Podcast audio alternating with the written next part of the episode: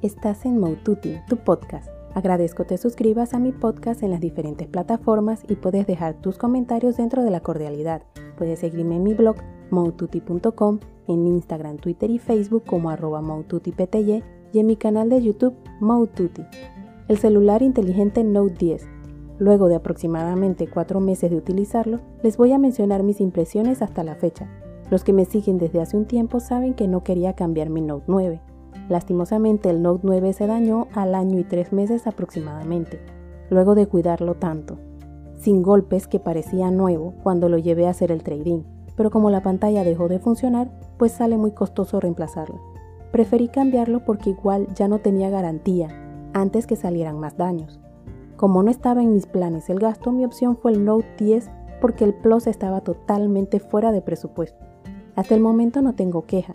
Cuando está descargado al 25%, se carga en aproximadamente una hora y 15 minutos. Es bastante delgado, cómodo para utilizar y su lápiz integrado es casi como escribir en papel. Lo que más me gusta es su rapidez, porque al abrir aplicaciones no hay que esperar o por lo menos yo lo siento así. Al buscar en internet me resulta más cómodo y rápido, lo que hace que prefiera hacer mis búsquedas con él. Al comienzo tuve que acostumbrarme a que era más delgado y menos pesado, pero ahora me resulta práctico, porque es más sencillo de hasta llevar en el bolsillo, siempre que sea uno algo profundo, no en todo se puede. En las carteras también resulta más cómodo de llevar porque al ser más delgado se adapta mejor. Aclaro que sigue siendo grande a comparación de otros celulares. Yo me refiero es que el Note 9 se me complicaba más. Al actualizarse a Android 10, da la opción de eliminar los botones virtuales de inicio y retroceso, lo que da la oportunidad de tener más pantalla y realizar estos pasos con movimientos bastante intuitivos.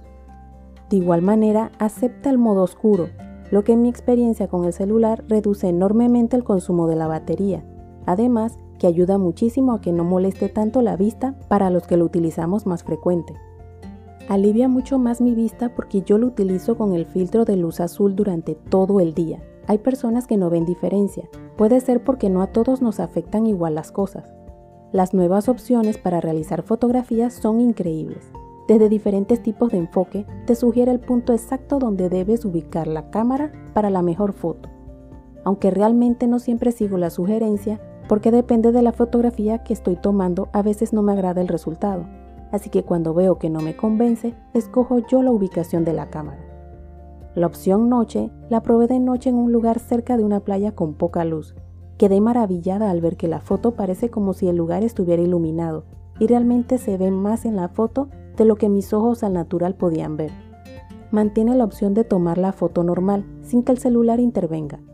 Otra opción que tiene que me pareció útil es la opción llamada Instagram, que automáticamente abre la opción para compartirla en dicha aplicación. En la opción de comida permite arrastrar el objetivo al lugar que deseamos al tomar la foto, lo que puede permitirnos destacar del plato lo que más deseamos que se vea y el resto lo deja como medio borroso. Un cambio es que para apagar el teléfono inteligente, la opción se debe buscar en el menú superior. Allí se encontrará el icono de apagado que es un círculo con una rayita en el medio a la izquierda del icono de configuración que es como una tuerca. Trae la opción de escanear código QR incluida en este mismo menú superior, por lo que ya no es necesario tener una aplicación adicional para cuando deseamos escanear algún código. En este mismo menú encontraremos la opción que permite compartir carga de la batería con otro equipo que sea compatible, lo que ayuda mucho cuando uno necesita carga y no tiene el cargador cerca. Una opción que esperaba hace mucho tiempo es la de poder grabar la pantalla del celular. Con este celular y la nueva versión de Android se logra realizar el video sin necesidad de instalar una aplicación adicional. Existe una opción de programar la optimización del celular para la hora y el día que decidamos. Me parece una opción útil para los que nos gusta cerrar las aplicaciones y verificar el celular cada cierto tiempo porque no tendríamos que pensar en hacerlo ya que se hace automáticamente el día y la hora que decidimos que se realice. Lo que recomiendo es que lo programen para una hora y un día que no utilicen el celular. Desde que utilizo los smartphones que tienen la pantalla curva, no había encontrado un protector de pantalla que durara. Normalmente se despegaban o se rayaban con facilidad.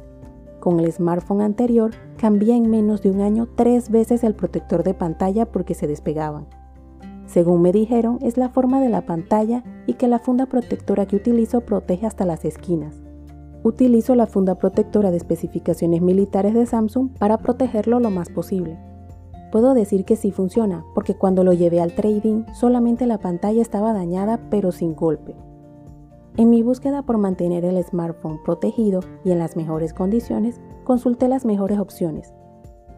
Un joven muy amable me sugirió los protectores de pantalla de policarbonato. Empecé a buscar y preguntar, pero no es el que se vende normalmente, hasta que encontré un lugar en Panamá, en Albrook Mall, llamado Technicel, cerca de Madison, donde me atendieron y me mostraron cómo funcionaba. Les puedo decir que luego de cuatro meses de utilizarlo no tiene marcas ni se ha despegado. Como me gusta protegerlo y me dijeron que se podía, le solicité que también se lo colocaran en la parte posterior. Sí, además de la funda protectora, porque mis celulares todos funcionan cuando decido comprar otro, a excepción del anterior. Tengo celulares que tienen 15 años y funcionan sin problema. Esto digo yo se debe a cuidarlos y a la protección que les doy. Yo lo tomo como una inversión, porque con ellos realizo mucho de mi emprendimiento, por eso trato en lo posible de protegerlos. Estoy muy satisfecha con la paciencia y dedicación que tuvieron al colocar el protector de pantalla, porque quedó impecable. Parece como si no tuviera nada puesto. Lo mejor de todo es que es más fácil de limpiar porque mi maquillaje no se queda tan pegado a la pantalla. Da una sensación de seguridad porque no resbala el material. Lo que sí deben tener en cuenta al instalarlo es que deben esperar el tiempo que les digan antes de poder utilizarlo, para poder esperar que se adhiera bien y no se mueva. Les mantengo informados cómo me termina de ir con el Note 10 y con el protector de pantalla. ¿Y ustedes qué piensan del teléfono inteligente Note 10? ¿Lo han probado? ¿Sabían del protector de policarbonato para las pantallas de celular? Te invito a que estés pendiente de los próximos podcasts Recuerda suscribirte a mi podcast Moututi y puedes dejarme tus comentarios dentro de la cordialidad.